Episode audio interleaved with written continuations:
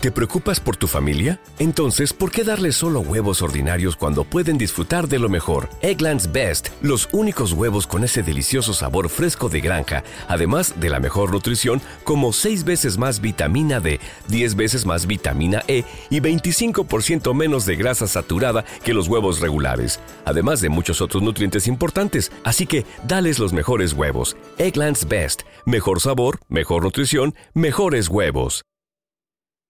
Las opiniones emitidas en este programa son responsabilidad exclusiva de quien las emite y no representan necesariamente el pensamiento de temas de nicho. Si usted está esperando un tratamiento serio, un tema serio, se equivocó de contenido. Ya se le dijo, ya se le avisó, ya se le hizo el comentario. ¿Qué están esperando? ¿Que esto salte a la población general? Porque si eso es lo que están esperando, se va a convertir en una catástrofe horrenda. Ningún patrón te va a pagar cinco semanas de eh, ¿Incapacidad? Incapacidad. Y entonces alguien me decía, es que ustedes, ustedes, ustedes quieren el mismo derecho que nosotros de tener sexo sin condón. Y dije, ¡ah! ¡Ya No, salió el no peine, mames. bebé! Hola, ¿cómo están? ¿Bien? Qué chingón.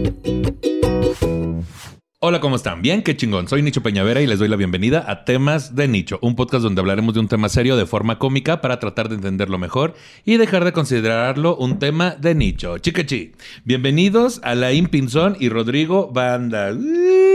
Yo solo. Es que aquí la hace la gente. Uy. ¿Cómo están, muchachos? ¿Qué? Muy bien. Bien. ¿Qué onda? Gracias por la ¿Qué? invitación. Acá me siento que estoy viendo la película este de. ¿Cómo se llama este? El diablo viste a la ¿Juego moda. de gemelas? Juego de Ah. gemelas. Ay, qué pesada. Ah, yo soy la que vive en París. Ah. Ay, qué fea. Me gusta hacer la tonta a veces. ¿Cómo estás, Rodrigo? Cuéntanos. Bien, muy bien, gracias. ¿Sí? ¿Cómo Sí. va tu día? Bien, bien, tranquilo. Sí. ¿Hasta ahorita tranquilo? Qué bueno. Estoy fingiendo que está tranquilo. Ah, bueno. Porque me gusta, me gusta mentirme. Porque soy un profesional, decías, antes que nada. Alain, ¿tú cómo estás aparte de en chinga? Ay, pues bien. Un poco preocupado porque hay muchos pendientes, pero bien. Pero ahorita, mira, es- esta hora que te vamos a quitar va a servir de mucho. Yo espero. Confío. Ahí sí. conf- espero en Dios, te decía. Que porque, ajá, que Dios porque era mediante. cató- Dios mediante. Primero Dios, te decía.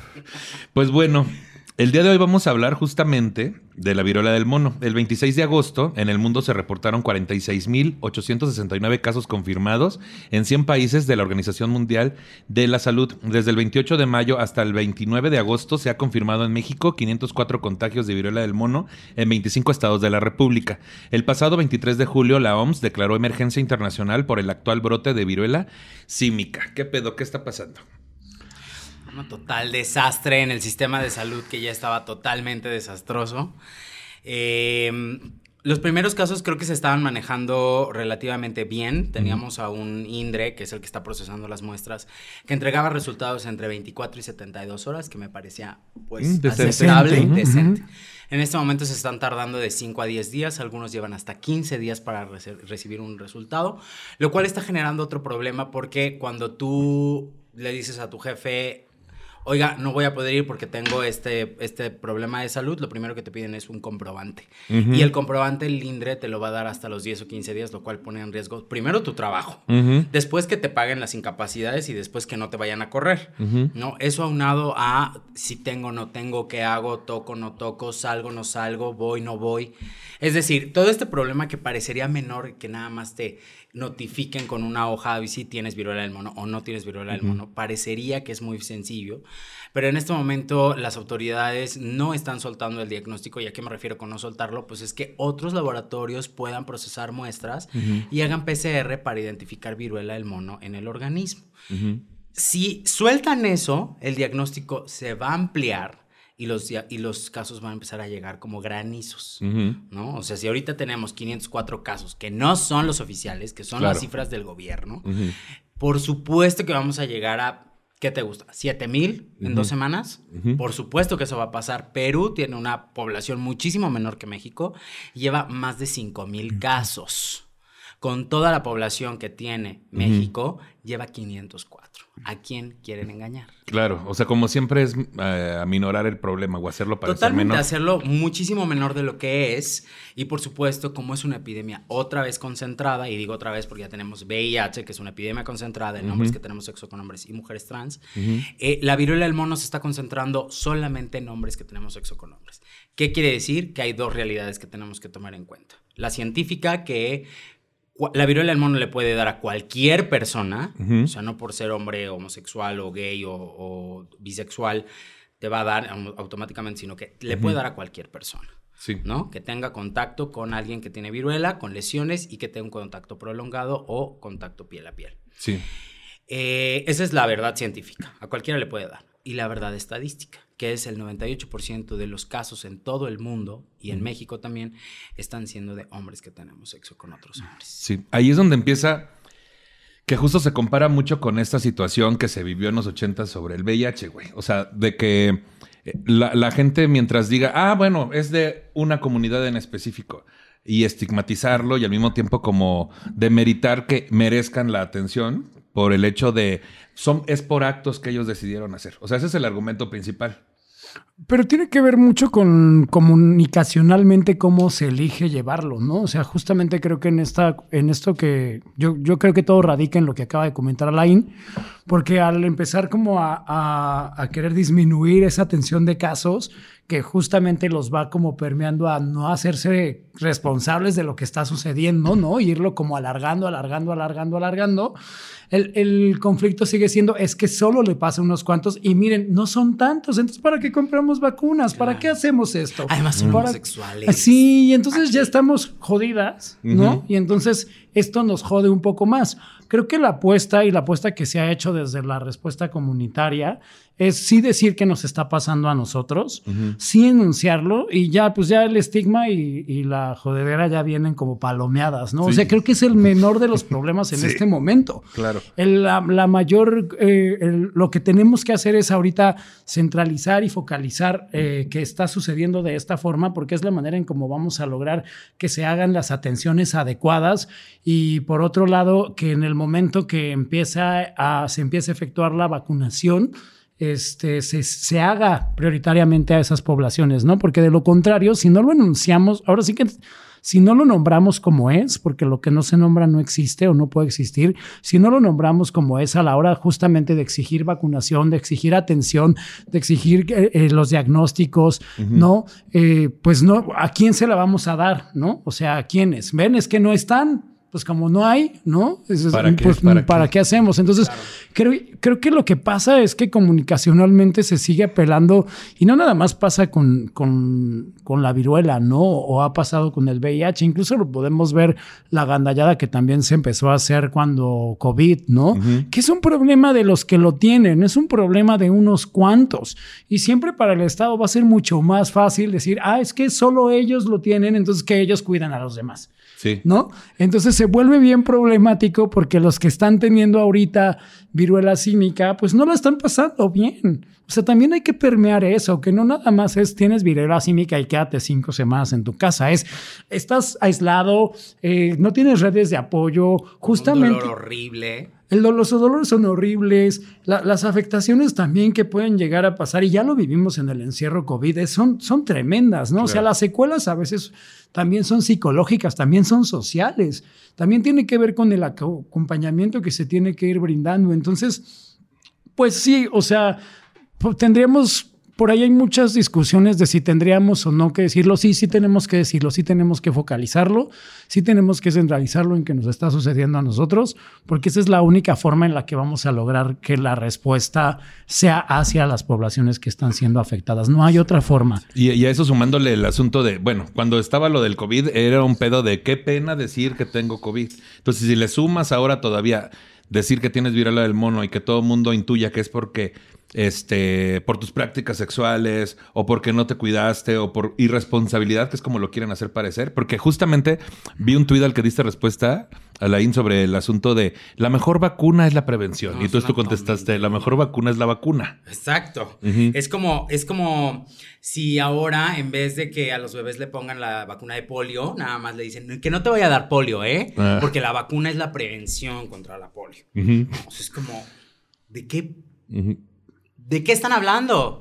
Es un sinsentido. Por, mejor que se sinceren y digan, no tenemos dinero o no queremos comprar vacunas. Y no estamos sabiendo sería- cómo controlarlo. Y aposta sería mucho más honesto, ¿no? Sí. La comunicación. Y entonces nosotros decimos, bueno, si no quieren comprar vacunas en el Estado, o, este, ocupamos que Cofepris apruebe para que entonces se puedan comprar en privado, ¿no? Sí. Pero ni siquiera ese nivel de comunicación tienen. Entonces, honestamente, lo que estoy viendo es que hay mucha gente que ya está muy harta, como nosotras, en el que de verdad ya no nos vamos a quedar callados. Ni calladas, ni callades, porque de alguna manera lo que estamos viendo es que este problema de salud pública, porque es una epidemia que pertenece al ramo de salud pública, ¿no? No es un problema aislado de hombres que tenemos sexo con hombres. ¿Qué están esperando? La semana pasada ya eh, hubo un caso en el cuartel general de la Guardia Nacional de, un, de un lugar. ¿Qué están esperando? ¿Que esto salte a la población general? Porque si eso es lo que están esperando, se va a convertir en una catástrofe horrenda. Ningún patrón te va a pagar cinco semanas de eh, ¿Incapacidad? De Incapacidad. Ujú. en una vacuna que puede salir hasta en 8 o 9 dólares, una incapacidad te va a salir mucho más, mucho Claro. más caro que eso. Sí. ¿no? Y, y aparte, lo que, lo que más me molesta es que esto, esta comunicación que inició de la mejor vacuna es la prevención, y lo voy a decir con todas sus letras, y va a ser el primer lugar en donde lo digo, es, me molesta que lo haya hecho Sencida, porque a mi parecer, si así nos están viendo con una epidemia que es emergente, como la de la viruela del mono, ¿cómo nos están viendo a las personas que vivimos con VIH? Sí, sí, sí. Eres una puta, eres una irresponsable, tú no te cuidaste. La mejor vacuna era la prevención, mano. Sí, ¿Para sí. qué vas si te acuestas con 20? ¿O para qué vas si le crees a tu novio? ¿O para qué vas si no usas condón? ¿O para qué vas si todo lo que ya sabemos? Con los prejuicios de sabidos y, y- y- y- o sea, es... Eso es lo que me molesta, que una comunicación así haya salido desde un lugar que atiende personas que vivimos con VIH y con enfermedades definitorias de SIDA. ¿Qué nos están tratando de decir? Sí. Porque sea, aparte refuerza totalmente que la xerofobia y la misma nosofobia y todas las cuestiones que nos atraviesan como, como población ya vulnerada eh, están envalentonadas por las instituciones, ¿no? O sea, si de por sí ya teníamos como estos problemas con las atenciones en, en ciertas eh, eh, instancias de salud, ahora como dice Alain, ¿no? De una institución que se supone que está diseñada para velar por las personas que vivimos con VIH, se vuelve complicadísimo, ¿no? Porque justamente vuelvo, o sea, lo que están haciendo es dejarle a unas cuantas personas y, y sí lo están convirtiendo en algo porque los comentarios en redes son pues usen condón y cuídense y entonces están transgiversando totalmente de lo que se trata la viruela porque no tiene Sí. nada que ver de si usamos condón, o condón. no, no tiene que ver con una cuestión sexual, tiene que ver con el contacto y, y en el sexo puede haber ese contacto, pero no necesariamente tiene que ver con el intercambio de fluidos, ¿no? Entonces, también hay que entender que no estamos hablando de una ITS y que no tenemos que empezarla a tratar desde ahí, y justamente desde esos lados. O sea, lo que, lo que, lo que es confuso, y eso es lo que, lo que de pronto hablamos eh, hace unos días, eh, que, que estos mensajes que están dando, ¿no? O sea, estos mensajes que se están desprendiendo desde las instituciones, desde Gatel, desde vamos a ver si la vacuna es efectiva. Estamos ¿no? analizando. No, o sea, ¿Cómo van a analizar una vacuna que están utilizando en otros países? ¿Qué están analizando? y que aparte Sí, ya están viendo si aquí, eh, como si en México, como si fuera un asunto de, vamos a ver si en México es igual. Chance y los mexicanos tienen otra cosa Sí, y sí, qué tal sí. que ni es viruela. Sí, y entonces lo, Sí. que, lo que se vuelve súper raro es esta cuestión de que aparte hay, un, hay ya números que están comprobando que los casos están disminuyendo y que se están haciendo una buena contención en los lugares donde se está aplicando la vacuna y que no hay otra forma de prevenirlo que no sea una vacuna, ¿no? Y que si estamos hablando también de atención y de diagnósticos, pues eso es mientras llega la vacuna, pero necesitamos una, o sea, no hay otra forma. O sea, el estatus actual, ¿cuál es? O sea, el país realmente, el Estado se va a hacer cargo de,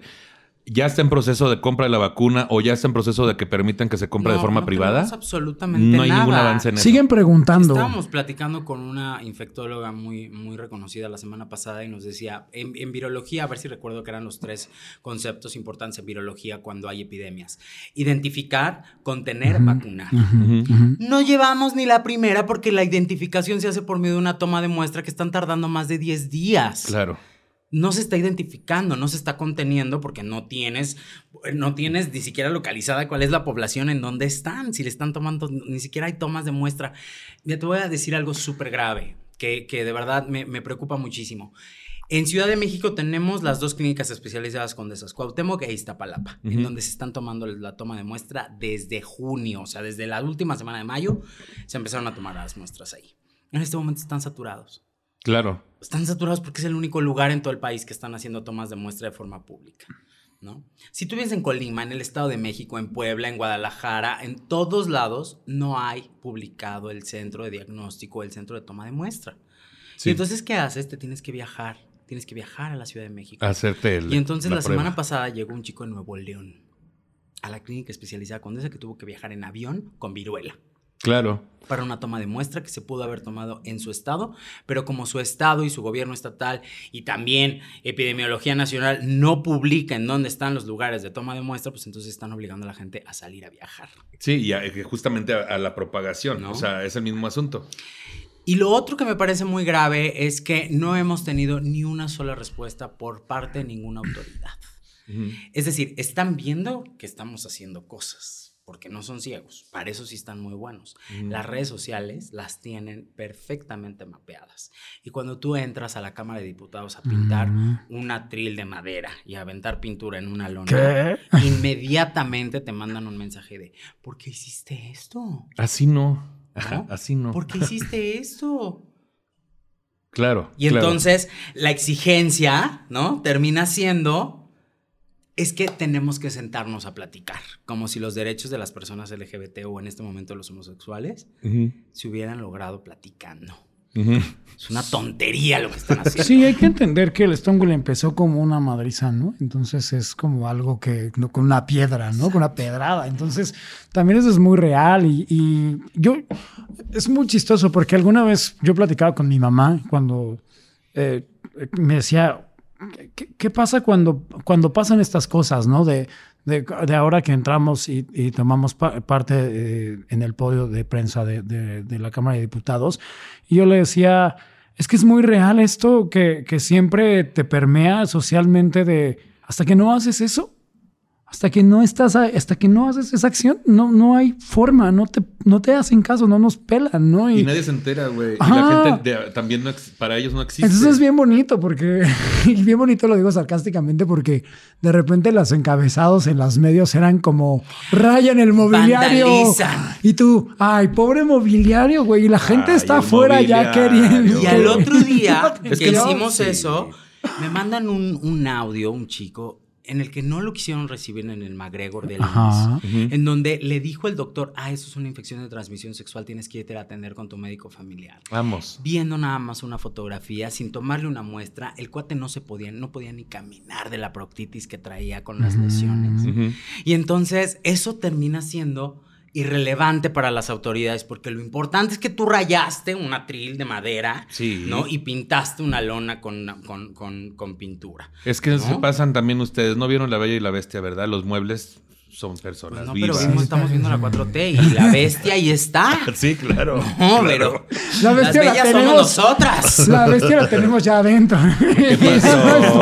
Pues a veces es padre, te decía, pero, ah, ta- Pero pues qué presumido. no, pero esta no. Pues qué bebé. presumido que Esta- tienes Pero, pero es eso, ¿no? O sea, la, la desde tu privilegio de tener una bestia dentro también. No a todas nos podemos hacer eso, fíjate. Eh, eh, Es muy, es muy real en cómo, en cómo la respuesta comunitaria ha sido la que, la que está realmente como, como ahí, ¿no? Como constante, como sonante. Son los que están ahorita, justamente Alain y otras compañías crearon un registro comunitario para empezar a permear quiénes son las, las, las personas que han sido, que están siendo afectadas y que puedan empezar a canalizarse tanto esos casos, se puede hacer un subregistro o un registro real, ¿no? Respecto al oficial o que, que esté contrapuesto al oficial. Y por otro lado, empezar también a, a permear qué necesitan las personas, ¿no? Que, eso, que, que yo me quedo mucho con eso la vez que nos juntamos a... el- eh, la primera vez que nos juntamos varias, varias personas, varias organizaciones eh, a nivel nacional, y Alain decía esto, ¿no? De, de- también hay que ver cómo ayudamos comunitariamente y socialmente, ¿no? O sea, de pronto la gente necesita una llamada, necesita nada más decir, güey, tengo esto y pues me siento, no, mal. Sí, Y- es, que, es, que, es que es una locura, güey. La, la sensación ha de ser horrible de tenerlo, pero que en medio se sigue diciendo que no es algo grave, que no existe, que, que no está en ese nivel. Y entonces, ¿cómo te sientes, güey? O sea, porque, porque al ser una cuestión tan delicada que incluye tanto estigma y todo lo demás, pues como persona te puede afectar muy cabrón en cuestiones de ansiedad, depresión Y que o también- detonarte otras Y que tantas. también nos reta mucho como comunidad de, este, de hombres de la diversidad. También nos reta mucho a, así como hemos dicho que el, el, gobierno, el Estado y, y, sus instancias no deben de repetir la historia, yo creo que también nos reta a la comunidad de hombres diversos a no repetir la misma historia, ¿no? A no segregarnos a nosotros mismos, a empezar a, a, así, así a reapropiarnos de nuestras prácticas, así reapropiarnos de, de quiénes somos, de cómo lo hacemos, ¿no? O sea, de estos datos que de pronto salen en los medios, de es que tienen más parejas sexuales. Pues sí, ¿y qué hacemos? ¿Cómo, cómo, qué herramientas usamos? No es para que... Es como el tweet que hace unos días, ¿no? De una mujer que decía, no hay vacunas para los niños, si ustedes quieren ah. seguir cogiendo, exigen una vacuna para seguir cogiendo, es como de, a ver, chava, te estás equivocando, pero muy mal. Nosotros no somos el gobierno. A nosotros no nos tienes que exigir nada. Nadie nos tiene que exigir absolutamente nada basado en nuestras prácticas sexuales o nuestra orientación sexual. O sea, somos otras más exigiéndole al gobierno. Exactamente. Y tu exigencia no, nuestra exigencia no borra tu exigencia. Ni al revés, no, Ni, la de merita. Ni la de merita, al contrario. pero el asunto de quererle dar prioridad a las exigencias que parecen más sanas, más, más morales. Pues heteronormadas, ¿no? Al final, al final de cuentas, porque pues la las agendas no borran nada, ¿no? O sea, seguimos en, lo, por ejemplo, en las cuestiones de VIH, en los desabastos, ¿no? Y también a esto, ¿no? O sea, y lo que pasa es que ahora le sumas una raya más al tigre, ¿no? Y se vuelve complejo porque de por sí las, las poblaciones ya están vulneradas y ya estamos hartas, ¿no? Estamos cansadas también. Entonces, eh, ponerle una rayita más se vuelve, se vuelve cansino en muchos sentidos, ¿no? Se escalofriante, güey. Sí. Y, cuando digo cansado no, es de atender a las poblaciones, sino de justamente lidiar con esta cosa de personas diciéndote lo que deberías de estar haciendo, cómo deberías de estar exigiendo las cosas, y a estas personas que no están viendo, que no ven, ¿no? O sea, y que justamente también de repente existen estos otros discursos que por no querernos estigmatizar nos invisibilizan, ¿no? Y entonces nos borran.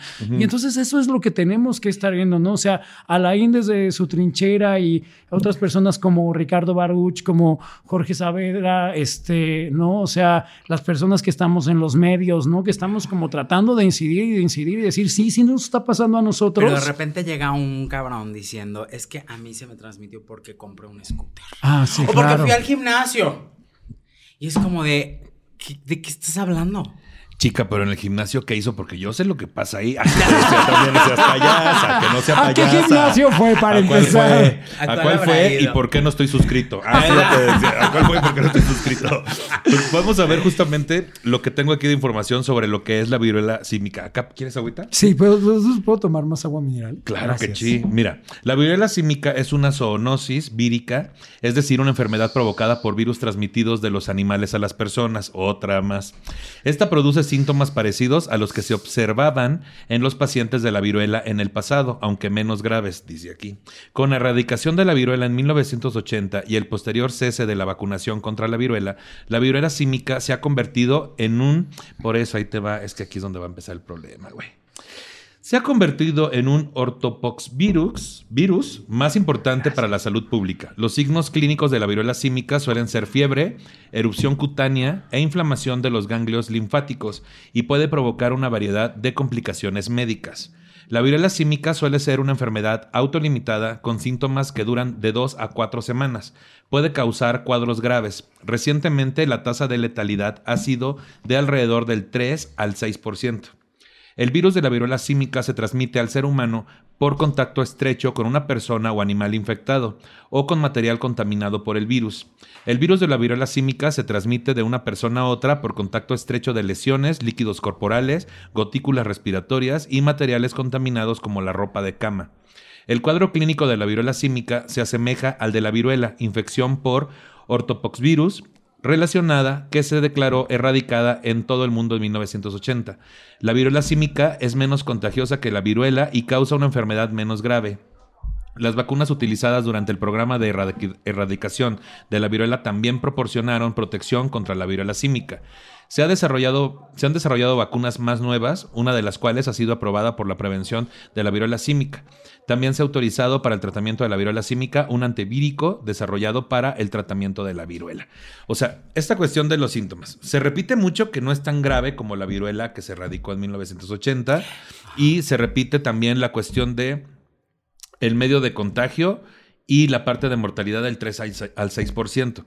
El hecho de que lo vean aquí como con tasas muy bajas de mortalidad, aunque digo, obviamente cada persona que muere es una desgracia, pero esto también está contribuyendo a que la gente no le dé el foco de la gravedad que puede tener si se sale de control. Yo creo que el, el- el que no le den el foco de la gravedad es, es a quienes está afectando principalmente. Yo sí creo que ese es el problema. El problema es que le pasa a los jotos, ¿no? Y a los bis y a los HCHs. Y entonces eso O a los heteros que tienen sexo con Ajá, hombres. no, que, que, Ay, que ya no que hay- heteros, sí, o esos sea, son. Ay, que, sí. que ahí engloba un poco a lo, por eso hago esa división, ¿no? De gente que se identifica como homosexual o como gay, gente que, que se identifica como bisexual y hombres que simplemente tienen sexo con otros hombres y que no se identifican como ninguna de estas dos partes eh, anteriores, ¿no? Y que también pasa, ¿no? Y que también ahí hay una lucha bien grande con nuestros machismos, ¿no? O sea, incluso entre los mismos hombres, ¿no? De la diversidad, o sea, si no, bueno, ya porque lo hacen, ya también son... Entonces, eh, hay una cuestión que no son problemáticas de, de preferencias, ni de orientaciones, ni de nada de eso, ¿no? Que sí, yo creo que sí tiene el, el mayor riesgo de, de que no se está dando esa focalización tiene que ver con, con la población a la que le está sucediendo. Y a eso le sumas todas estas cositas, ¿no? De, ah, bueno, pues no es tan grave, no es tan... Y hay poquitos casos, como en el caso de nuestro país, ¿no? Ujú. Y- Pero nada más hay 500, güey. Y ya. Nada Que- más. Nada que más. que aquí no importa cómo se identifiquen, incluso estos heterosexuales que tienen sexos con otros hombres. O sea, si ellos no se identifican así, nosotras sí las identificamos. Hasta los tenemos en WhatsApp. Ah, sí, te- no, pero el asunto es.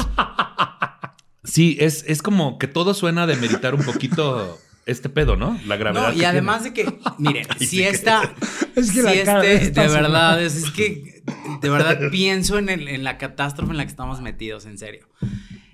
Con, con- con un subsecretario que además a la semana de que empezamos a, a molestar con el tema de la vacuna dijo, primero, esta, esta epidemia no se va a generalizar en toda la población, ¿no? Después salió a decir que la vacunación no iba a ser generalizada, sino que tenía que ser con eh, poblaciones focalizadas, Focalizada, ¿no? ujú. Después salió a decir que eh, estaban estudiando la eficacia de una vacuna. Después salió una vez a las 6 de la mañana de una conferencia, yo creo que estaba bastante crudito el señor, a decir y hablar de la, de, de la, ¿cómo se llama? De toda esta guerra, ¿no? Este nuclear y no sé qué. Y, Ahora. y la forma en la que las farmacéuticas utilizaban las enfermedades para comprar medicamentos y no sé qué tantas tonterías. Como diciendo de que para qué quieren que compremos la vacuna, vamos a caer en su juego, casi casi, Exactamente, ¿no? Ya saben. Y después, recientemente, esto que hizo Sencida, ¿no? En donde fue literal una provocación. Yo lo sentí como una provocación.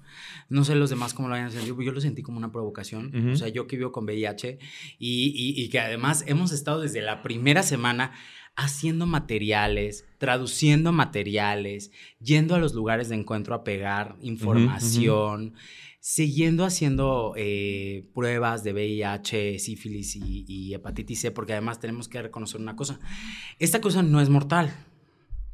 Pero si tú eres un hombre que tiene sexo con otros hombres, que no te has hecho tu prueba de VIH o que no tienes eh, tus pruebas de hepatitis C o sífilis y te llega a dar viruela, sí te va a pasar algo, Sí, claro. Te pasa. ¿no? O sea, ya pasó. Sí, pero lo- hay muchas Entonces- implicaciones bien complejas como el asunto de, güey, la, la chamba. O sea, si te van a dar un diagnóstico en 15 Mira, días tan o solo- en una semana, ya lo pueden tomar como abandono de trabajo. Te lo voy a decir súper claro y ahí está mi bolsa. Vengo yo de ver a un chico que vive en Gustavo Madero, que se dedica al trabajo sexual y a la creación de contenido en redes sociales. Lleva tres semanas sin poder trabajar porque su cuerpo es el método de trabajo, es la herramienta de trabajo.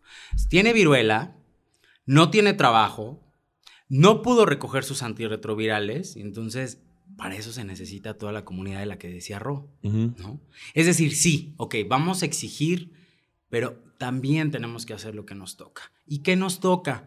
Pues escuchar a la comunidad de donde somos Ujú. parte, Ujú. escuchar a los pares. ¿Qué necesitas? Antirretrovirales, ok, yo te dono, échame tus papeles, yo voy a recoger tus, tus medicamentos. ¿Qué necesitas? ¿No has comido?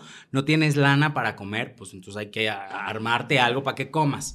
¿No has pagado los servicios? Pues hay que hacer una vaca para que pagues los servicios. Ujú. ¿no? Es decir, no esperemos, ¿no? y este es un mensaje muy claro a la comunidad de hombres que tenemos sexo con otros hombres, no esperemos a que el gobierno nos haga caso, porque claramente no nos están haciendo caso. Sí. ¿no?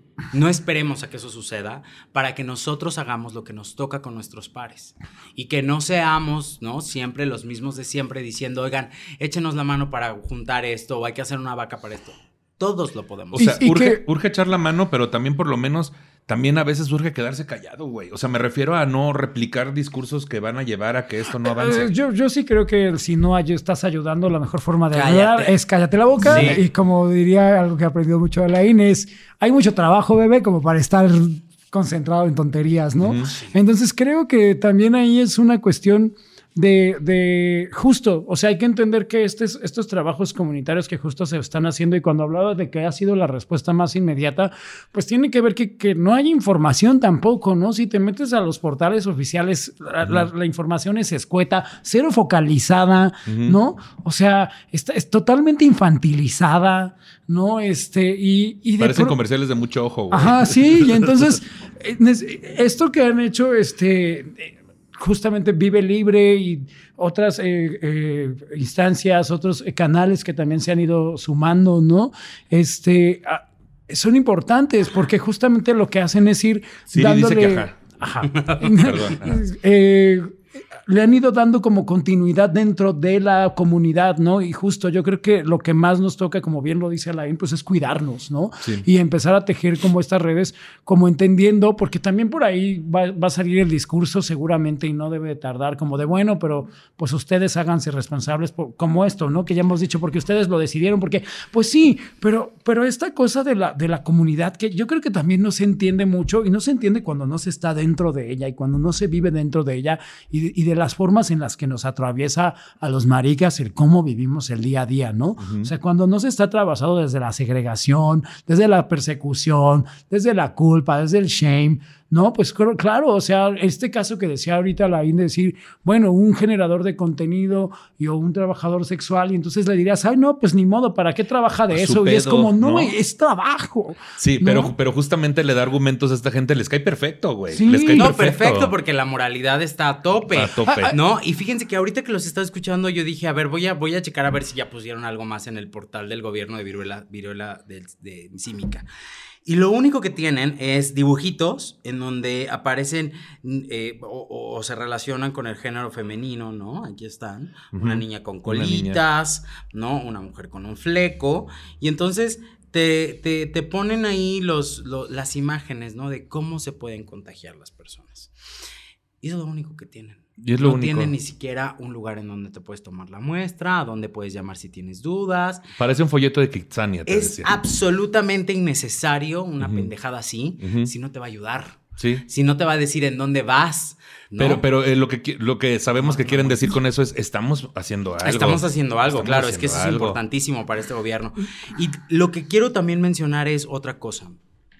Eh, a mí me parece muy grave que los consejos para prevenir y eliminar la discriminación, tanto estatales como el nacional, que no sirven para nada. ¿no? A excepción de algunos muy honrosas excepciones, eh, no están haciendo ninguna campaña al respecto de si no te quieren atender en los servicios de salud pública. Porque estamos viendo que no los quieren atender. Apenas el día jueves de la semana pasada me llama un chico y me dice, oye, es que no me quieren atender en el McGregor del IMSS. Ujú. ¿no? Ahí yo recibo mi tratamiento antirretroviral y no me quieren recibir, o sea, no me quieren tomar la muestra. Me dicen que esto es una infección de transmisión sexual, que me vaya a mi clínica familiar. En mi clínica familiar dicen que esto no es una infección de transmisión sexual, que me tengo que ir a tomar una muestra de viruela, pero no me dicen dónde. Y aparte yo no puedo caminar. ¿no? Hasta que por pura chiripa tuvo una conocida dentro del IMSS y lo pudieron ingresar. En este momento está internado. Ujú. ¿No?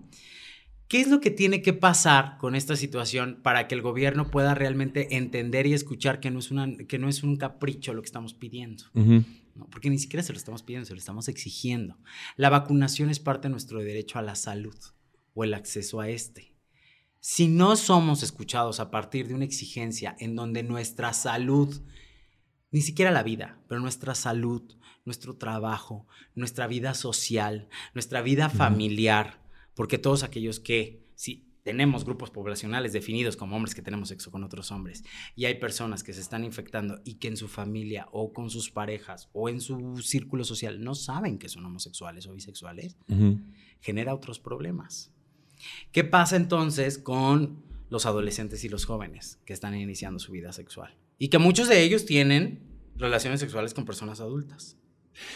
Sí, y que la gente sigue pensando que eso es como, ay, pues es que así lo eligió. Pues no, porque los lugares clandestinos para tener sexo donde uno va descubriendo su sexualidad como gay, este, digo, se ha cambiado a lo largo de los años, pero para que usted lo sepa, los lugares de encuentro son esos lugares como vapores, como cines porno, este, o incluso lugares tal cual, lugar de encuentro que tú vas, pagas una cuota, andas en calzones, tienes sexo con otros hombres, hay cuartos oscuros. Esto existe. Me parece increíble que también sean ustedes quienes andan pegando ahí la información, güey. Porque el gobierno también sabe que existe porque su mochada Es que se tiene tiene que ser ahí porque primero son lugares que nos toca cuidar.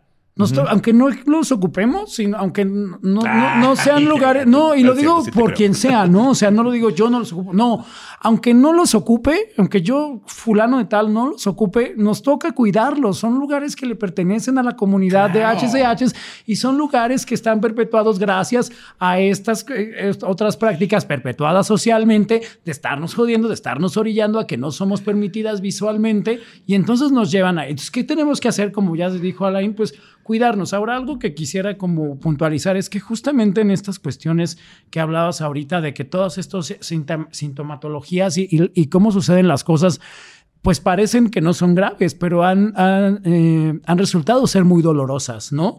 Y entonces también están siendo muy dolorosas para, para estos hombres justamente diversos que están eh, lidiando con todo lo que pasa después. Por ahí hay un artículo muy interesante en la red sobre todas las, la- las, las heridas, ¿no? Que quedan después de tener monkeypox y que son bastante violentas y bastante incómodas porque quedan muchas en el ano, ¿no? Y en la boca y, en, y, y no nada más es eso, ¿no? También queda esta cuestión y lo hablaba con alguien en- de, de una asociación de Vallarta ahora en, en la conferencia de hombres gays, que nos decía, tenemos trabajadores sexuales o, o- o gente que, que trabaja de su cara, de su cuerpo, con heridas que tienen que ser eh, restauradas, ¿no? Entonces, ¿ahí qué hacemos, no? También, eh, o sea, parece que no es grave, pero sí es, sí es grave, ¿no? Sí, sí está afectando y vuelvo, no nada más hay que, eh, hay que apelar a la enfermedad como algo físico, la enfermedad también es mental y también es emotiva, ¿no? Y entonces ahí también se ejercen como estas otras cosas donde de, donde de por sí, por eso decía hace rato, de por sí ya somos poblaciones bastante jodidas, ¿no? Y bastante perseguidas y bastante oprimidas. Ya a esto le sumas comentarios como lo de la señora, pero es que hay niños queriendo vacunas y ustedes quieren vacunas para seguir cogiendo. Y entonces es ahí donde dices, El no, prejuicio bebé. absoluto es porque somos homosexuales. Porque, porque no está bien que te acuestes Es con que un yo creo hombre. que eso, esto es lo que está complicando demasiado Bueno, las cosas. pero estoy seguro que hasta este momento del programa hay muchas personas diciendo, pero es que, es que ellos tienen la culpa. Y, y- y es que en serio, güey, es que es en serio, que, que el público de este podcast es muy amoroso. O sea, él lo vio de que los comentarios cuando hablamos de VIH, pues mayo- si te topabas dos comentarios, tres al respecto en sobre... realidad fueron a quemarme mi casa y no, no es cierto. Ay, no es cierto, no es cierto. No, son muy amorosos aquí en temas Son de muy- nicho. son- Lo son- que él haga en Twitter ya es otra cosa. es que también no se puede todo. Es que esas no son las formas. Es que no son formas, sí, también. Entonces, el, as- no es cierto. El asunto es que. el asunto es que ahorita hay gente convencida de. Ah, bueno, pues es que. Bueno, cuando fue lo del VIH, salió algo similar en el asunto de cambian su forma de si practicar esto, su- pre- si- sexualmente. si esto se transmite sexualmente o con el contacto sexual o cercano, dejen de tenerlo. Dejen de tener sexo. Es súper fácil decir Pero es que, eso. que pero es, que es totalmente punitivo, ¿no? Recuerdo un poco cuando una vez, y voy a poner este ejemplo súper burdo, ¿no? Una vez yo traía un iPod de estos gigantes de, de- Desde que tu había- privilegio, que Rolly. tenían, Ah, sí, que tenían mucho, mucho, mucha capacidad. Me lo, me lo quitaron en el, en el, en el metrobús, iba yo entrando, me lo sacaron. Dejé de escuchar música y dije, a la madre. Y me acuerdo que llegué muy enojado y dije, chale, me robaron mi iPod. Y mi tía dijo, ¿para qué sales a la calle con él? ¿Cómo, iba- cómo ibas Y vestido? yo, pues es que ahora resulta que yo tengo la culpa por poder tener algo que yo quiero. Pero es que traías puras canciones de jeans. Ajá, también ajá, tú. exacto. ¿Y cómo ibas vestido? No, Con es que también. Más ¿Qué hora chiquito era? que el de Más chiquito que el mío. Ibas en el último vagón del Iba Metrobús, no seas payaso. Eso- Si esto le sucediera a la población heterosexual, realmente hubiese alguien que dijera, dejen de coger. No. Pues No, no porque, mamemos, porque sí. por ejemplo, ahora que yo, yo tenía como este, esta discusión justo a partir de, de estos, de estos tweets de las vacunaciones, y, y por ahí había una cosa que yo decía, no, a ver, entendamos que no lo vamos a, a- no, no se permea con un condón, ¿no? Y entonces alguien me decía, es que ustedes, ustedes, ustedes quieren el mismo derecho que nosotros de tener sexo sin condón. Y dije, ¡ah! ¡Ya salió el peine, bebé! Es que eso resume todo, cabrón. Eso resume todo. Que no podemos ser iguales. Es que, no somos iguales. No, es que somos iguales. lo de ustedes es una decisión. Lo de ustedes es un estilo de vida.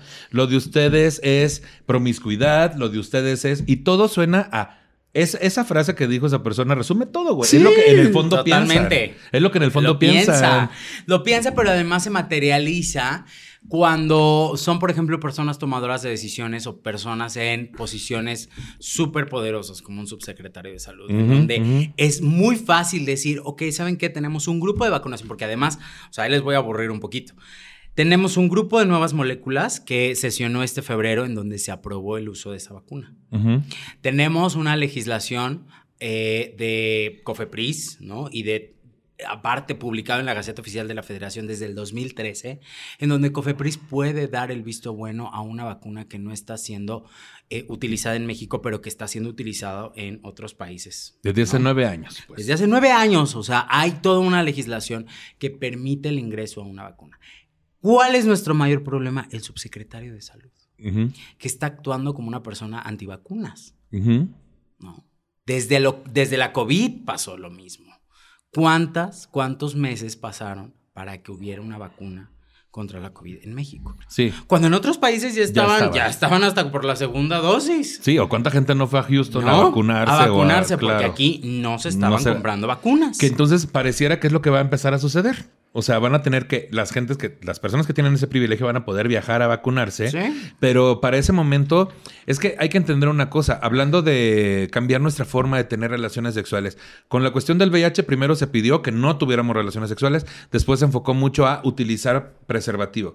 Ahora que la gente entienda que la propagación de la monkeypox con preservativo no es suficiente, güey. O sea, incluso es más propagable que el VIH en ese sentido. Y que no tiene nada que ver. O sea, lo que tenemos que dejar de pensar es sí. O sea, yo a mí me gusta mucho esto que ya se dijo, ¿no? O sea, médicamente le puede dar a cualquiera, estadísticamente nos está dando a nosotros, pero no nos está dando por una cuestión em, específicamente sexual, ¿no? Entonces también hay que empezar a separar, porque esto es como cuando tenemos estas discusiones de los baños, ¿no? Y es de no bebé. O sea, una, una, mujer trans puede entrar al baño que quiera entrar, ¿sabes? Porque a la que le causa un problema, al, al, que le obsesiona la genitalidad de las personas trans, es a ti. ¿no? Y eso es lo mismo que pasa con nosotros, ¿no? O sea, al que le causa una obsesión fuertísima lo que hacemos adentro de los baños o adentro de los cuartos o en los cuartos oscuros, son las personas y no nos podemos hacer responsable, porque tendríamos que ver por qué y para quién no les causa demasiado conflicto y tendrían ellas que empezarse a hacer cargo de lo que está sucediendo. Y hay otra cosa que no, que no, se sientan tan ajenas y tan ajenos, porque aquí vamos a hacer tipo campaña como la que, las que les gusta, esas que parecen comercial de mucho ojo. Su niño de o niña de 16, 17 está accesando a esos cuartos oscuros, está yendo a esos cines pornos. O sea, ¿cuántos de nosotros, de nosotras no empezamos así nuestra vida sexual? Totalmente. Yo empecé mi vida sexual en cines porno en Tampico, Tamaulipas, que sí los hay, Tamaulipas, eh, en, en vapor este, a la ciudad de donde esté viaje, hay un vapor, hay un cine porno, mínimo hay una placita donde en la noche ahí nos, nos o Unos baños, ¿no? O unos baños con un glory hall, que lo que usted no sabe, que el glory hall es un hoyo entre cuartito y cuartito, donde se introduce. Ay, sí. el asunto es, eh, acceso tenemos, acceso tenemos, no se siente usted tan ajena y tan ajeno, porque puede estar escupiendo y, para lo, arriba. y lo importante aquí es empezar, empezar a, discursar que, justamente el, el no sentirnos ajenos a esas narrativas nos va a hacer que estas, estos niños de 17, de 16, ¿no? Que empiezan a ejercer su vida sexual lo puedan hacer con mejores herramientas. y que, todo esto que ya nos está pasando no siga repitiéndose de esa manera, ¿no? O sea, la mejor manera de, cuidarnos no es fiscalizándonos. Sí, y, está, y está bien que defendamos esos lugares porque sí nos pertenecen, pero al mismo tiempo, qué maravilla sería que la gente con nuestra preferencia, nuestros estilos de vida o nuestras identificaciones pueda vivir su sexualidad de una forma más iluminada. Y, suena que estoy hablando solo de que no sean lugares oscuros. Y sí, a eso me refiero. O sea, nosotros aprendemos a validar que valemos como personas o que podemos tener una vida sexual eh, activa y sana de esa forma en lugares que regularmente no lo son tanto. O sea, aprendemos, porque si usted no lo entiende, como no lo vive desde este lado, crecemos todo el tiempo con sentirnos insuficientes para que usted nos acepte, ¿no? Eso es algo que traemos ahí un chip, nos esforzamos al doble, somos perfeccionistas, somos... Y por eso nos cuesta tanto trabajo no irnos a validar estos lugares porque no tenemos sexo como usted. No, no, no nos agarramos de la mano saliendo de la secundaria. O sea, nuestras primeras veces fue atrás de unos cilindros de gas, dijera el Scafi. O sea, en, en, un barrio, en un lugar oscuro, sucio, propenso a este tipo de, de enfermedades también. Entonces. Y, y, y, el tener relaciones sexuales en esos lugares no nos hace peor persona. Así es. es heterosexual. O que un homosexual teniendo su primera vez en un hotel lleno de una cama llena de rosas. Es decir, la socialización del sexo homosexual es en esos lugares. Así es. Ahí conocemos al sexo. Ahí hasta la fecha, ¿no? ¿eh? Y, y, creo que lo importante en este momento de llevar información a esos lugares es que ahí esté lleno de gente. Uh -huh. Hasta este momento, la gran mayoría de lugares de encuentro nos han recibido la información, nos han dejado pegar información. Perfecto. No, contaditos son los que no, pero en realidad casi la gran mayoría sí. Y lo que hemos estado viendo es que hay personas que sí están tomando la, la, las precauciones ahí, o sea, es decir, eh, hay que hacer también un ejercicio, ¿no? De conciencia, si yo me estoy sintiendo mal, si estoy teniendo fiebre, si estoy teniendo lesiones, si me siento con los ganglios inflamados, hay algo que no está bien. Uh -huh, no uh -huh. tengo que ir a un lugar de encuentro en este momento, tengo uh -huh. que ir más bien a un doctor. Sí. ¿No? Que luego también, también, ahí pasan cosas, no es cierto. No. no, sí. Entonces, creo lo importante en este momento es, si tú ya estás en un lugar de encuentro y estás leyendo que estos son los síntomas y cumplen con lo que yo traigo en este momento, agarro mis cosas y me voy a mi casa y voy a que me tomen una muestra. Si estoy en la Ciudad de México, por favor, tengamos también un poquito, pues, de apertura a la hora de hablar de esto. Tenemos en Ciudad de México dos lugares en donde están haciendo muestras todos los días. Uh -huh. Los centros T3, ¿no? Yo les puedo recomendar el de Chabacano, que ya tiene una queja y que gracias a esa queja ya están atendiendo bien. Eh, y el de Gustavo Madero también, que es un muestreo grande, ¿no? Uh -huh. eh, todos los centros T3 están tomando muestras para viruela símica. Uh -huh. Si no los están atendiendo, si no los están queriendo eh, tomar la muestra, inmediatamente escriban a alguien, ¿no? Aquí estamos nosotros dos, pero hay un montón de gente allá afuera que les puede ayudar a la queja y que además los puede redireccionar a que se vayan a tomar la muestra. Uh -huh. ¿no? Es súper importante que sepamos cuáles son las características o cuáles son los síntomas. Dolor de cabeza, fiebre, ganglios inflamados, dolor lumbar, eh, mucho cansancio o fatiga uh -huh. y obviamente las lesiones. Las lesiones pueden o no aparecer. Hay casos que no tienen lesiones y no se les puede tomar la muestra porque la muestra se toma de una lesión. Uh -huh. Entonces, hay casos que no tienen lesiones y entonces tendríamos que comportarnos como una persona que tiene viruela, ¿no? Sí. ¿Por qué? Porque pues, no, no, hay, no puede haber toma de muestra. Sí. Pero las personas que están presentando lesiones pueden ser lesiones en la cabeza, en la cara, en el cuello, en las manos, en las plantas de, las, de los pies, en las palmas de las manos, en los genitales. Uh -huh. ¿sí? Esas son reacciones esperadas. ¿Qué es lo que yo les recomiendo en este momento? Y que de verdad lo hagan, que no les gane el pánico el pánico, la ansiedad y el quiero que me atiendan y el quiero irme a tomar una muestra de forma desesperada, lo único que hace Saturar. es darle al traste a todo tu proceso.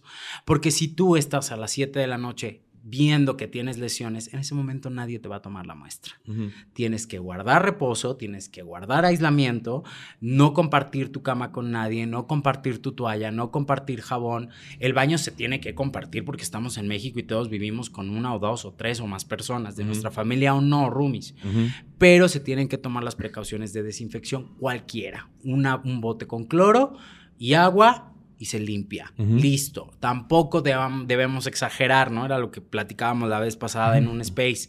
No exageremos con las medidas de limpieza, porque lo único que vamos a hacer es hacer sentir mal a la otra persona. Claro. Y lo que no queremos es empezar a estigmatizar a partir de detalles como lo ha pasado con el VIH. Uh -huh. ¿no? Sí. Entonces, sí debemos de identificar cuáles son los síntomas, tener ubicados en Ciudad de México cuáles son los centros T3 o las clínicas especializadas en donde podamos ir a tomar la muestra.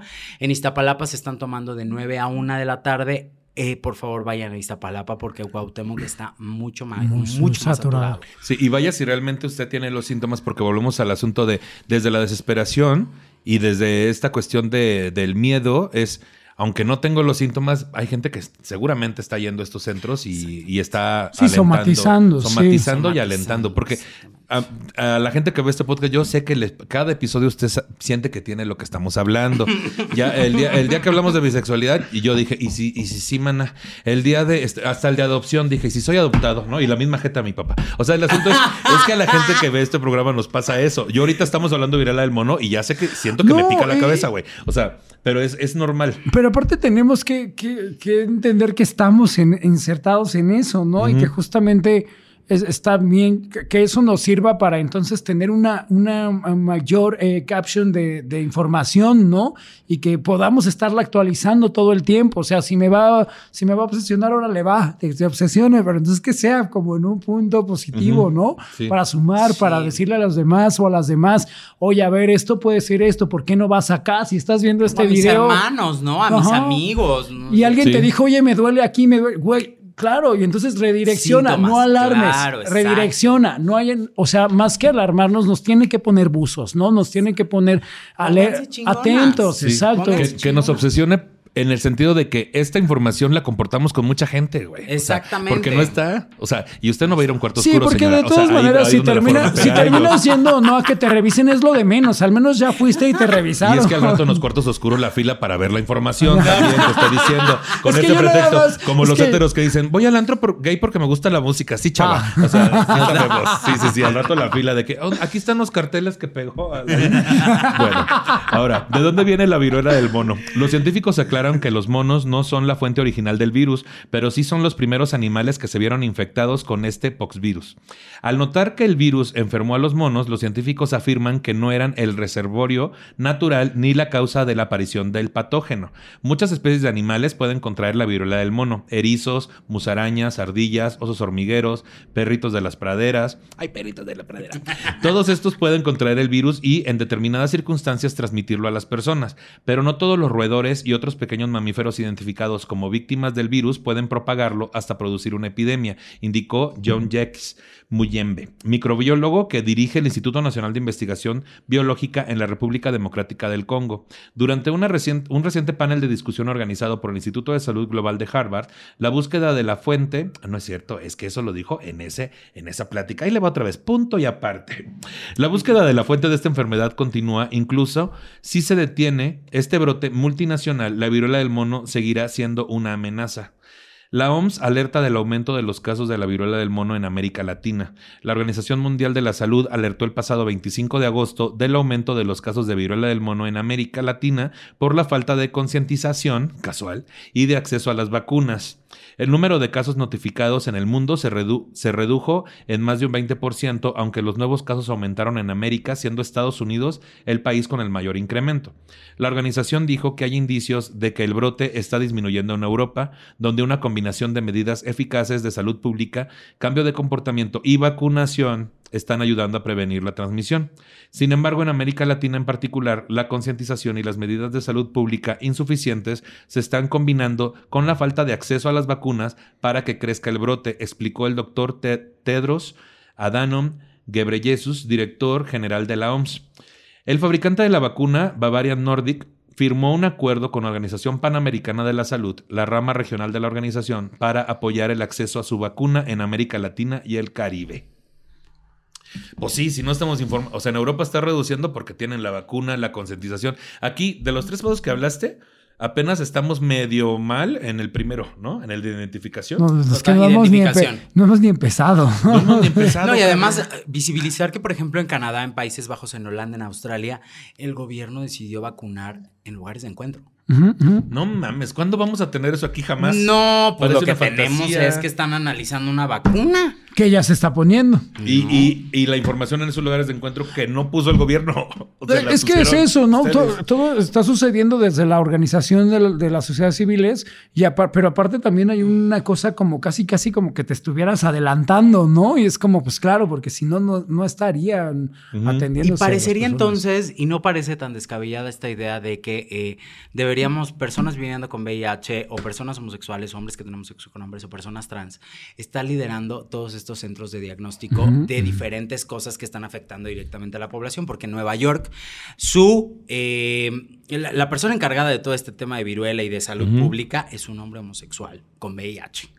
Claro, wow. Y entonces Es- es tienen todo un centro, ¿no? De detección de viruela, tienen todo un tamizaje al respecto, tienen vacuna en lugares de encuentro, tienen absolutamente todo. Y entonces en México tenemos un subsecretario que se faja una camisa polo, que eso que no, no, puede encontrar, ¿no? Una eso es lo similitud al más grave de todo. O sea, es una- Es que sirvió No. porque la gente ya se imaginó cómo es esta De persona. verdad, o sea, es como una cosa muy, muy extraña al respecto de, claro, por eso hay tweets de Sencida diciendo que la mejor prevención vacuna. es la vacu- la mejor prevención, la mejor vacunación Vacuna es, es la, la prevención, prevención. ¿no? O un subsecretario de salud, ¿no? Heterosexual, cis hetero, en donde dice, estamos analizando una vacuna. Ahí vamos. Sí, entonces Mm. no puede parecer descabellado que necesitamos a personas viviendo con VIH, personas trans, personas de la diversidad, personas que viven los problemas de salud pública, liderando todos estos problemas o las soluciones a los problemas. Y es que hay una comprobación totalmente de, de esto que dice Alain, ¿no? De donde si no estás atravesado por ninguna de estas problemáticas, es imposible que tengas esa perspectiva. Y entonces, Se me ocurre, si no estás atravesada por estas problemáticas, cállate. cállate. A mí se me ocurrió Deja que de hablar a mí de se me ocurrió otra cosa. Cuando digo, si no estás Ay. atravesado, pero no nos está albureando usted, gente. Y luego, No, eso. O sea, que, que sí, sí, sí es importante que, que- que nos crucen estas cosas porque desde ese lado eh, podemos ejercer una perspectiva, ¿no? Incluso en los medios está sucediendo, ¿no? La gente que puede hablar desde sus disidencias eh, identitarias o sexoafectivas, ¿no? Desde las personas que vivimos con VIH, que somos las que estamos poniendo las cosas ahí, ¿no? En los medios y como son, como se tienen que empezar a mencionar y a decir.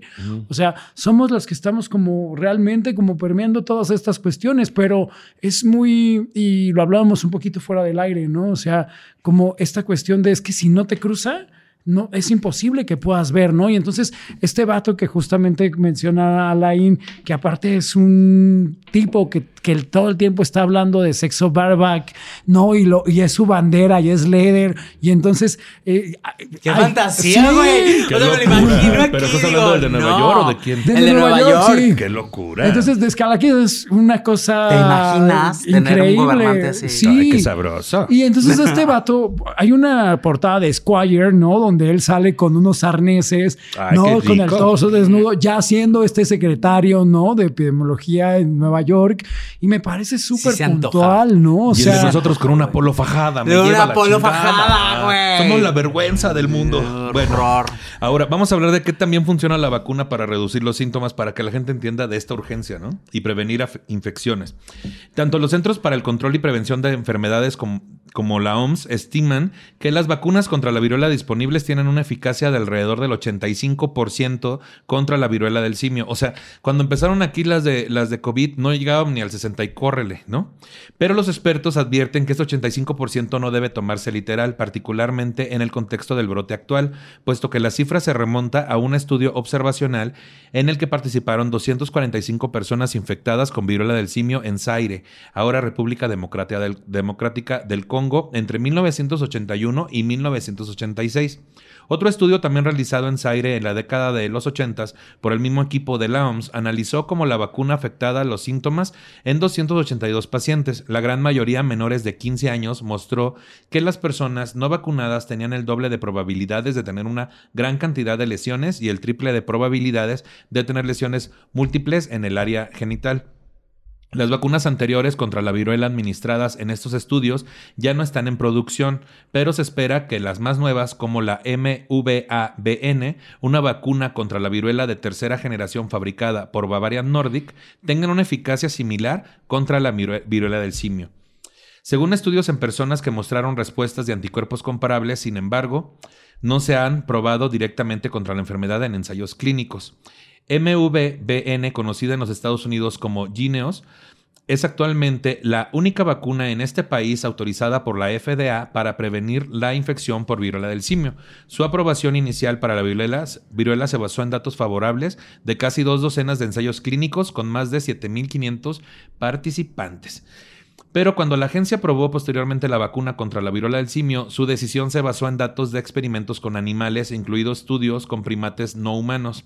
Entre el 80 y el 100% de los monos que recibieron la infección sobrevivieron más tarde a una dosis letal del virus, en comparación con entre el 0 y el 40% del grupo placebo. Que el grupo Placebo, sus canciones, ¿no? Te decía, es que no Sí. me están haciendo caso. Es que ya sé que están muy ocupados trabajando. Mire, ellos, usted va a pensar que están poniendo una foto de su perro en Instagram, pero no. No. Están trabajando Sí. porque Alain tiene que reso- resolver varias cosas y Ro pelearse en Twitter. Entonces,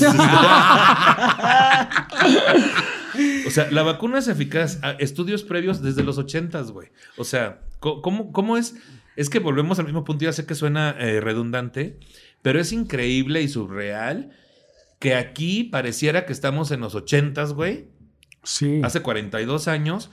Pues vamos a ver si la vacuna sirve. Aquí hay un chingo de estudios, güey. Hay un chingo de muestras de prueba. Hay A- un aparte hay que entender datos. que esta cuestión de, lo- de, las, de los nuevos brotes, pues tienen que ver mucho con eso, ¿no? O sea, toda la, la erradicación y toda la, la- la población que está inmunizada no es la población que está viviendo en este mundo ahorita. Entonces, también hay que entender que tiene que ver con eso, que sí tiene que ver mucho con la movilidad actualmente de los virus, pero no nada más este, ¿no? Hay una movilidad inmensa. No, y además visibilizar que en muchos estados de la República y en, aquí en Ciudad de México, sobre todo en el IMSS y en el ISTE, les dicen, no, eso no es viruela que es viruela normal, váyase a su casa. Es como de, tiene 42 años que está erradicada la viruela normal, no hay viruela Sí. normal Es- además. Es Sí, la- panza la- normal. No, o es sea- panza normal.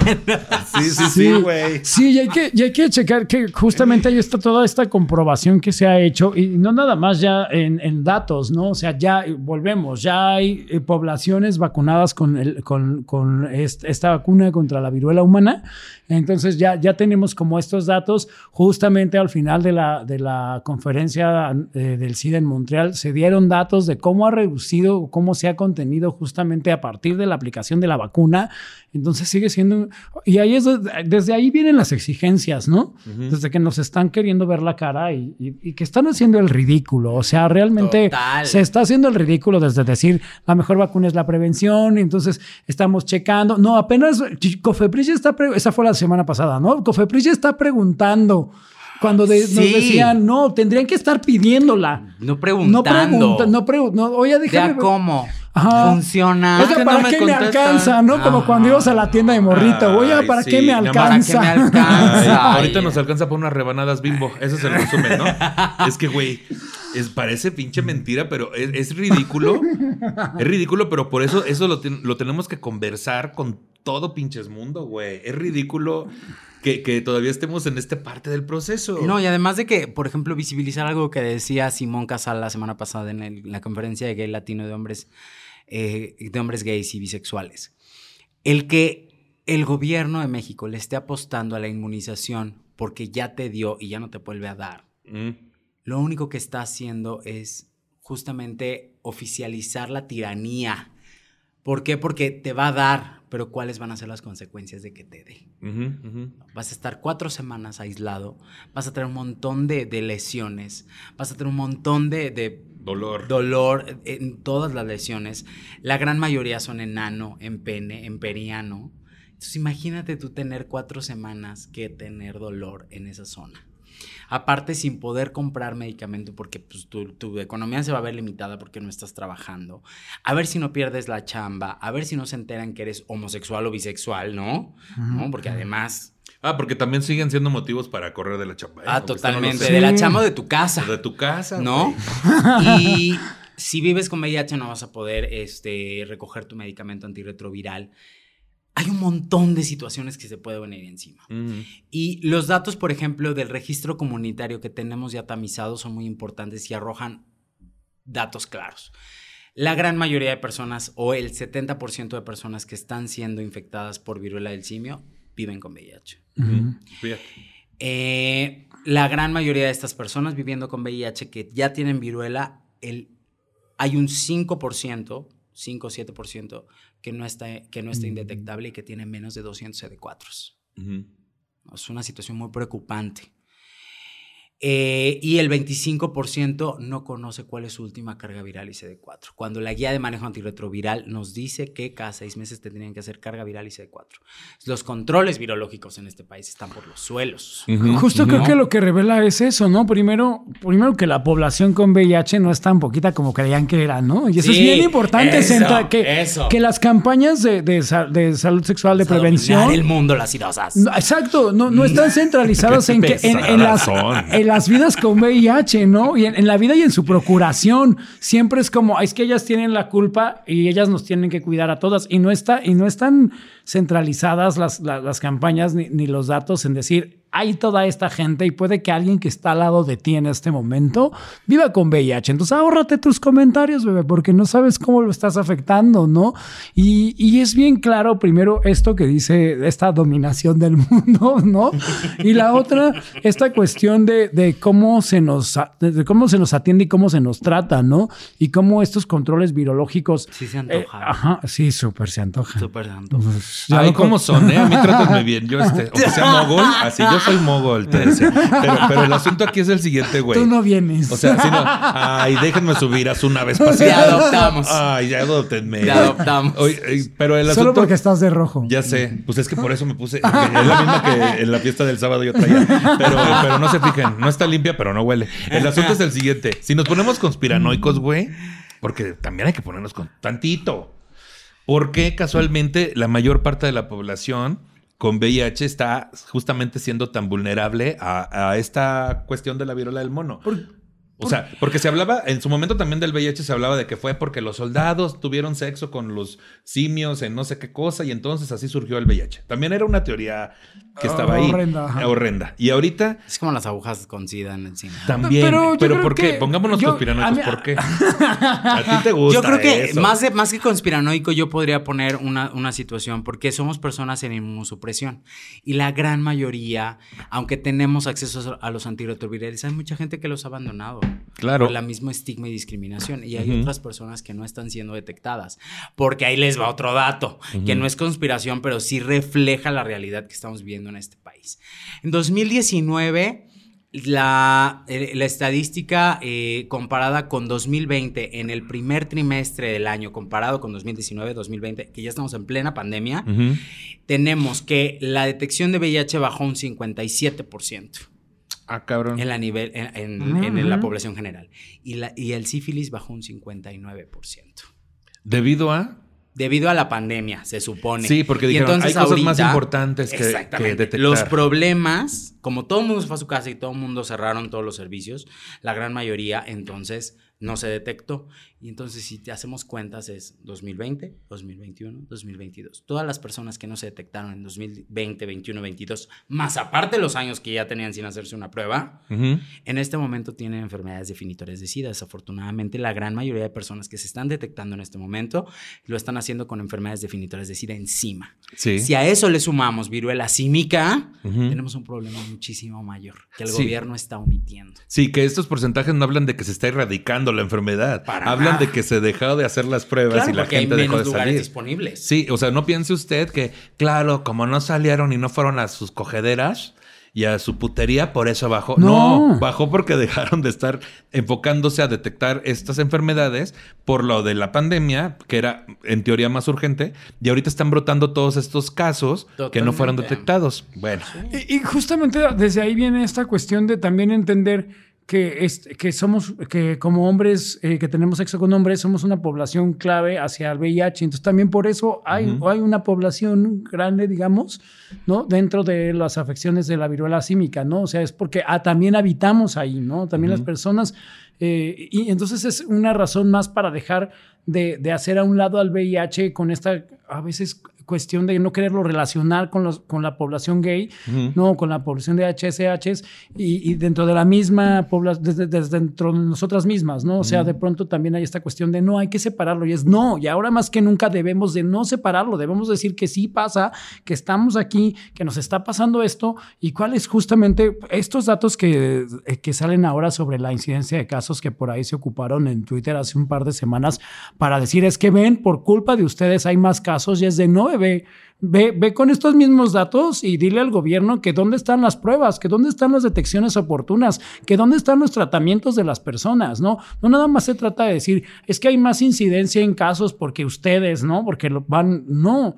Hay más incidencia en casos porque justamente se está dejando de detectar y se está dejando de dar información. Sí. Lo cual me lleva a otro problema que es dentro de la propia comunidad de hombres que tenemos sexo con otros hombres, porque mucho se habla del estigma, Ajá, ¿no? ajá. De que no digan que nada más es de hombres que tenemos sexo con hombres, ¿no? O sea, ok, la ciencia nos dice que le puede dar a cualquiera, pero la estadística nos dice que nos está dando Y- y pasa lo mismo con el hombres, VIH, ¿no? ¿no?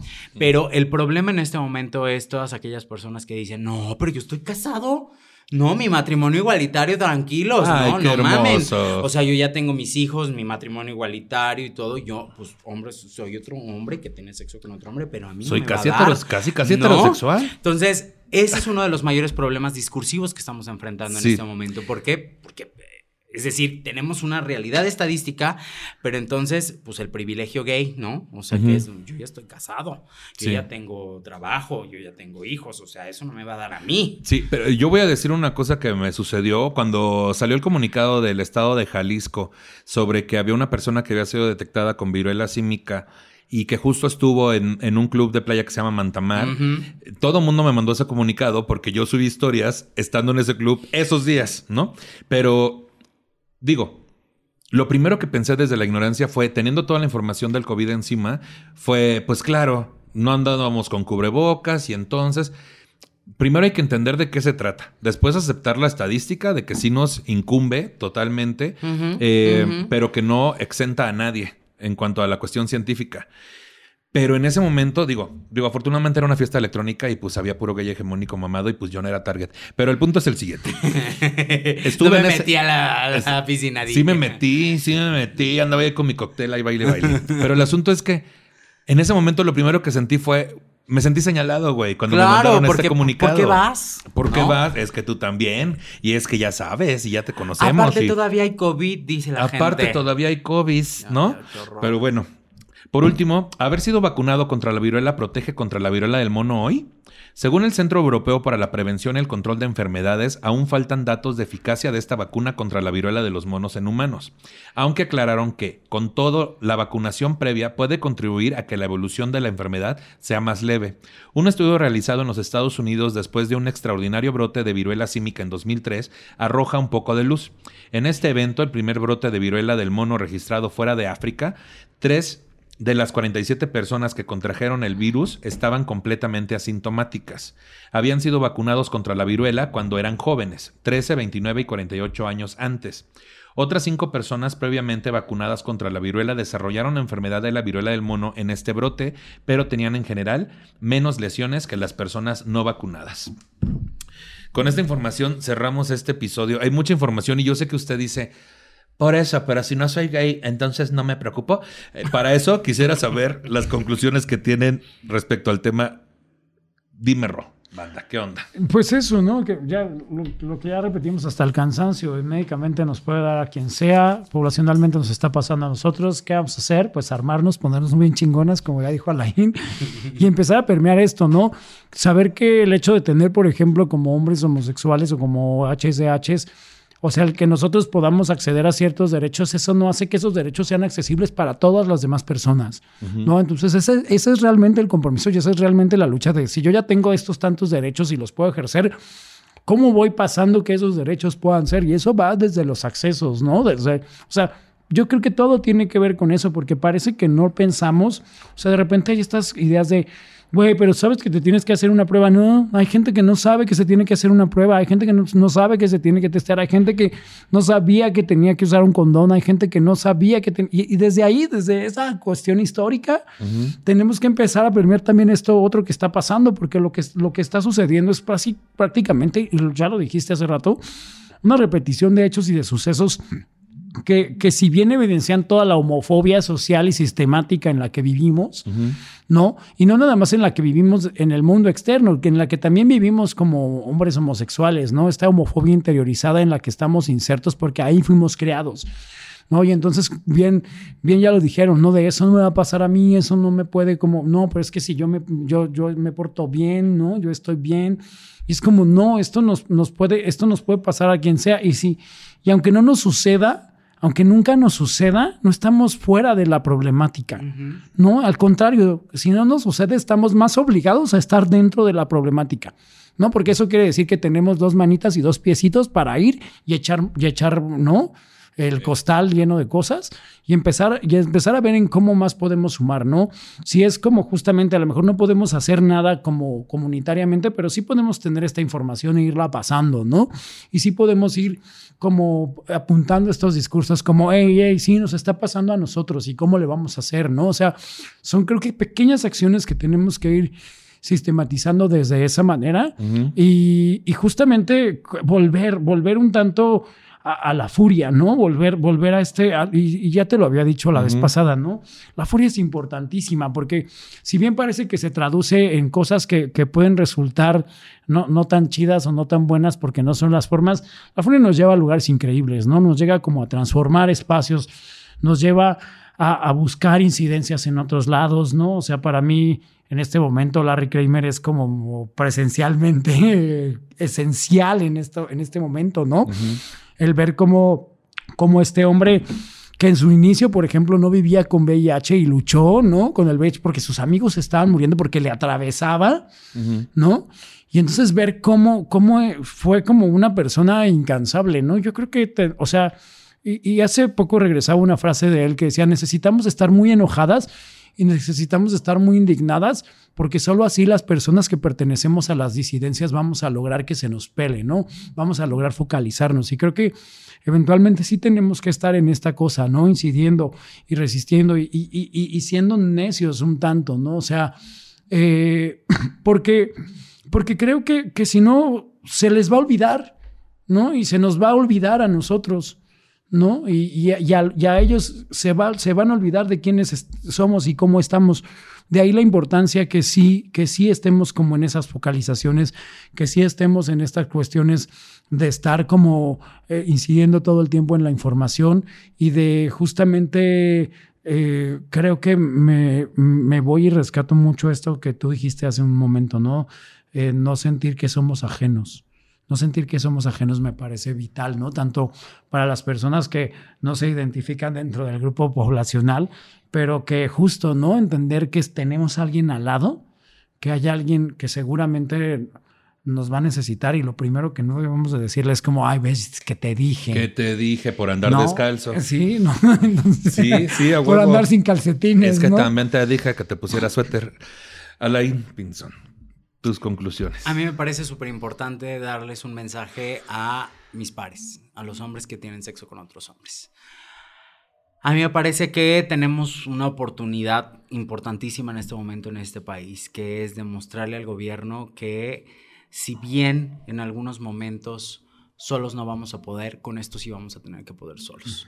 Porque su omisión, su silencio, su trastabilleo, su ignorancia, su moral, sus prejuicios están siendo muchísimo más grandes que la toma de decisiones de sus propios puestos públicos.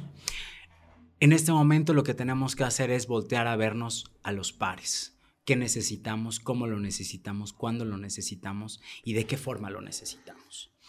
Creo que eso es lo que tenemos que ver principalmente en este momento. Lo segundo es, y que va muy encaminado a lo que dijo Ro en este momento, ¿cuándo vamos a dejar de tener miedo de de que nos digan esas no son las formas. Creo que para defender nuestros derechos y para defender nuestra propia salud y nuestra vida misma, tenemos que hacer cosas que no nos imaginamos hacer. Y eso tiene que ver con salir a la calle a protestar y que te relacionen directamente con un grupo, ¿no? Como un hombre que tiene sexo con otro hombre. O como con un vándalo, como ya lo publicaron muchos medios de comunicación la semana pasada, después de salir a la, en la Cámara de Diputados pintando cosas. Nos parece también en este momento importante darnos cuenta con quién contamos, no nada más cercanamente, sino de forma simbólica, ¿no? Institucional incluso, porque yo ya me di cuenta con quién sí contamos. Desafortunadamente, con el Sencida no contamos con este tweet que hizo, a mí me dejó de verdad frío. Y creo que a partir de eso tendríamos que elegir a nuestros aliados y nuestras aliadas en este momento. Porque si, si bien están siendo parte de una comunicación institucional que se niega a la compra rotunda de la vacuna, sí tendríamos nosotros que sentirnos arropadas por las aliadas que dicen ser. Y en este momento no, no hay ahí. Lo otro, y por último, a mí me parece importantísimo darnos cuenta de que estamos siendo estigmatizados desde hace muchísimo tiempo. Y el mensaje es, si realmente queremos una vacuna, lo que tenemos que tener en cuenta es que tenemos que nombrarnos como población mayormente afectada. Decirlo tal cual. Decirlo tal cual. Si nos está molestando que nos identifiquen como un hombre que tenemos sexo con hombres, neta, cállense la boca. Porque no nos están ayudando a los que no estamos casados, sí, que no queremos ser identificados, ¿no? Es decir, tenemos que salir en conjunto a decir, somos hombres que tenemos sexo con hombres. La estadística nacional e internacional dicta que el 98% de las transmisiones o de las infecciones son de nuestro grupo poblacional. Ya lo dijo la Organización Mundial de la Salud y la Homofobia, que tiene que haber poblaciones identificadas como mayormente afectadas por una vacuna. Ya salió a decir la Secretaría de Salud también que esto no se va a poner, la vacuna no se va a poner a toda la población, sino a la población mayormente afectada. El grupo de vacunación en México tiene que definir los grupos prioritarios ya. Tenemos que avanzar en la logística nacional, tenemos que avanzar en la compra cadena de suministro para toda la vacuna y que no empiecen con sus tonterías en, los, en el IMSS, en el ISTE, en todos los lugares en donde se tiene que poner la vacuna. Tenemos que tener un acceso universal, los hombres que tenemos sexo con otros hombres, porque de alguna manera solamente así se van a cortar las transmisiones. La forma más eficaz de prevención contra la viruela símica es la vacuna contra la viruela símica y que quede muy claro eso. Que no nos tomen de sus pendejas porque no lo somos. Sí, ya, ya, ya, ya, ya les funcionó mucho tiempo, güey. Muchísimo. Ya les funcionó mucho tiempo. Y tomo algo que dijo Kikis en un episodio donde hablaba de a los hombres luego les sirve mucho hacerse el pendejo. Ya sabemos que no están pendejos y con esto nos referimos a esas personas que están tomando las decisiones. Ya sabemos que no están pendejos, ya sabemos que hay otros intereses detrás. Es urgente. No se sienta usted excluide tampoco. Y si realmente quiere apoyar, Comparta de verdad este episodio con todo mundo y si no lo comparte, hable de este tema con todo mundo, con los datos que hemos dado, más otros que usted puede investigar. Desde la furia también a todas las compañeras, compañeros, compañeres de la comunidad. Yo he visto mucha gente muy emputada, muy encabronada en redes, muy emputada. Reenfoquemos ese emputamiento a cosas que realmente nos van a apoyar, a dejar algo. Porque si todo ese encabronamiento que tenemos, y como decía Johnny Carmona en, alguna, en algún video que vi, sobre por qué no nos dejamos de preocupar por otras pendejadas. Y, es que hay tanta cosa que. Que si algún reality, que si la draga ya dijo esto, que si la otra le tiró caca a la otra, que si. De verdad estamos siendo bien infantiles, güey. O sea, nos estamos enfocando en asuntos bien pendejos. Entonces no, si, si nos olvidamos de nuestra historia, donde tantos años hemos sido discriminadas por personas que se quieren hacer pendejos, estamos cayendo justo en lo mismo. Nos estamos haciendo pendejos ante la problemática que nos debe ahorita de preocupar mayormente, que es tener una vacuna aquí, pasar del paso 1 al paso 3 y hablar de este tema y visibilizarlo. Si nos compete, sí, ya escucharon las estadísticas. Entonces, hagámoslo realidad con ese emputamiento que nos caracteriza, con esa necesidad de, ser escuchadas que nos caracteriza, con este dolor que nos ha podido toda la vida sobre querernos mostrar como una persona suficientemente para que el heterosexual o el sistema nos acepte. Pues ocupemos ese encabronamiento, esa frustración y esa necesidad de ser validades con que este mensaje llegue a muchas personas y presionemos porque no nos queda más que salir a la calle a gritarlo y, no, y a pintar y a hacer todo lo que tengamos que hacer, güey. O sea, y a señalar a quien debamos señalar también. Y, es un poco también devolverle a nuestra comunidad los temas que le pertenecen, ¿no? O sea, debemos devolvernos esas conversaciones, son nuestras. Sí, son nuestras. Retomar las prioridades. Y me quedo muy cabrón con esto que dijiste, Alain, de nos va a corresponder a nosotras. O sea, no, le no va a haber otra forma, güey. No va a haber otra forma porque ya vimos cómo tomaron lo del COVID. Estamos viendo que es la misma historia. Esta cuestión de la viruela del mono tiene mucho que ver con los, con los discursos que el sistema usaba para demeritar y para señalar y para estigmatizar. Con el VIH son las mismas respuestas y con lo del COVID está llevando el mismo flujo en cuanto a los días que han pasado y no se ha hecho nada. Sí, antes del desastre, ¿no? Y, algo que me queda muy bien, que, que me, que se me queda ahorita con Alain es eh, no tenerle miedo también a, a saber que esto que estamos diciendo, esta cuestión de la salud, de la información, es un derecho. Es un Tenemos derecho. que tenerle, perderle el miedo a que es un derecho, que nos Sí. pertenece, a que es nuestro. Sí. Y si usted necesitaba que estuviera en redes sociales un programa para que esto le pareciera verdad, aquí hay una hora y cacho. está en internet, es verdad, está pasando. Compártalo con todo el mundo. Quiero agradecer a mis invitados por estar aquí. Este, Rodrigo Banda, ¿dónde te sigue la gente?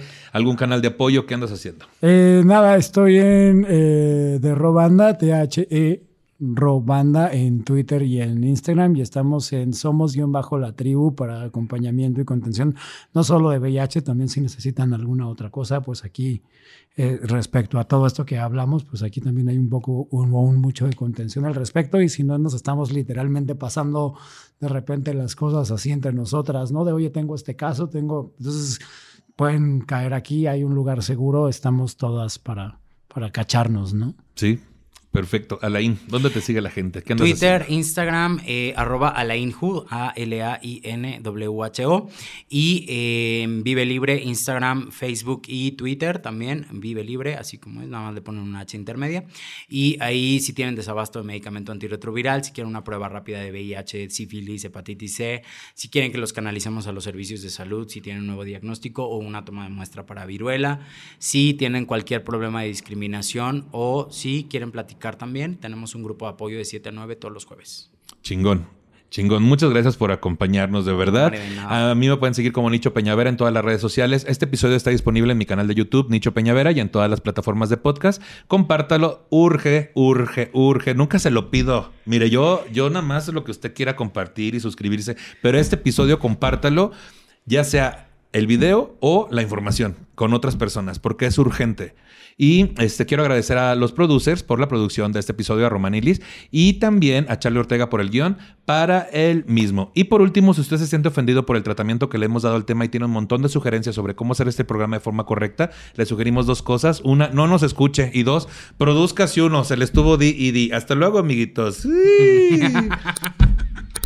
El, la viruela del mono dudoso. Tan, tan, así ya. No, nada más falta que nos pongan esa pinche canción.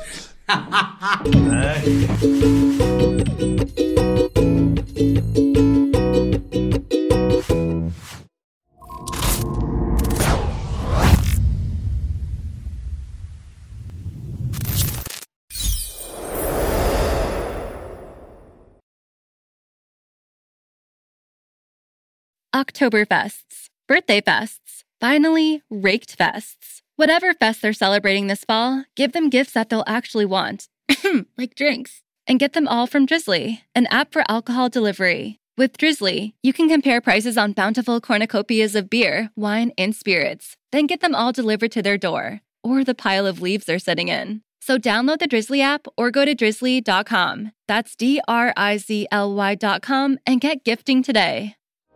When you have a busy afternoon but also have an appetite for adventurous new recipes, try Blue Apron's Heat and Eat meals that offer quick and simple meals without sacrificing fresh and quality ingredients. With 60 plus options each week, you can choose from an ever changing mix of high quality meat, fish, vegetarian, WW recommended, and wellness offerings. Order now and get $110 off across your first five orders when you visit blueapron.com slash unique.